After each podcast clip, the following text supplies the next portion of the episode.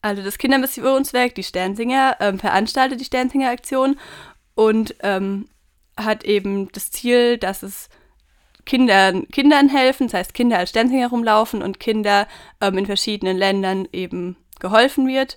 Und Indonesien ist das Beispielsland, aber es gibt auch über 100 Länder mit ganz vielen Projekten. Erklärt Judith Wünn vom Bund der Deutschen Katholischen Jugend, kurz BDKJ.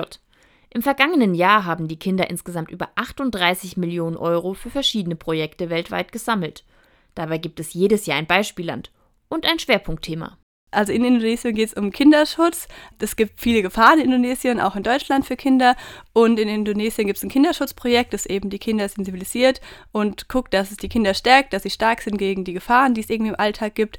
Das sind ganz unterschiedliche Sachen, wie zum Beispiel ähm, Zuggleise, die durch ein Dorf in Indonesien gehen und die Kinder am Zuggleis spielen, weil sie eben da wohnen. Das birgt natürlich Gefahren. Und es ist sehr gefährlich für die Kinder, deswegen lernen sie eben mit den Zügen da umzugehen, aber auch sich vor anderen Menschen zu schützen und vor Erwachsenen zu schützen.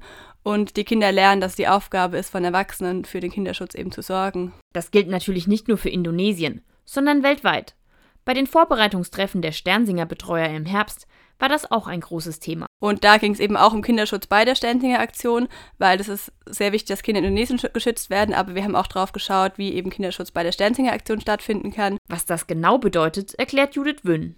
Das heißt, dass eben darauf geschaut wird, dass es nicht zu lange ist, dass sie nicht zu lange laufen, dass sie genug Pausen machen, dass sie sich zwischendurch aufwärmen können, dass sie irgendwie ein warmes Mittagessen bekommen, ähm, dass auch darauf geachtet wird, wie sich die Kinder umziehen, bei den Gewändern einkleiden, dass sie selbst entscheiden dürfen, wer ihnen hilft, wer ihnen die Gewänder anzieht, wer sie anfasst und wer das nicht macht und dass sie auch irgendwie einen Schutzraum haben, um sich da umzuziehen. Und es gibt noch ein weiteres Anliegen, das der BDKJ vertritt und auch an die Sternsinger Gruppen weitergibt. Wir finden es nicht gut, wenn Königinnen schwarz geschminkt werden. Ähm, das Blackfacing, das ist eine Tradition, die damit eigentlich nichts zu tun hat.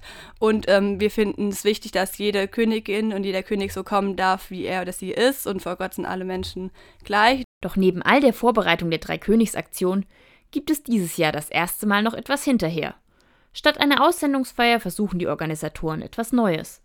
Wir haben geplant, dass es am 14.01. ein Dankeschönfest gibt in Würzburg, wo alle Sternsingerinnen und Helferinnen, die mitgemacht haben, ähm, kommen können und feiern können, dass sie Kindern geholfen haben. Los geht es um 10 Uhr mit einem Wortgottesdienst mit Weihbischof Ulrich Bohm, berichtet Judith Wünn. Dann laufen wir zum Kilianeum, zum Haus der Jugend. Dort gibt es ein indonesisches Mittagessen, weil das Beispielland ist dieses Jahr auch Indonesien. Und danach gibt es verschiedene Workshops, ähm, wo die Kinder eben sich aussuchen können, was sie machen wollen. Dazu gehören zum Beispiel der Sternsingerinnen-Tanz, Kennenlernspiele oder ein Besuch der KJG Umweltstation.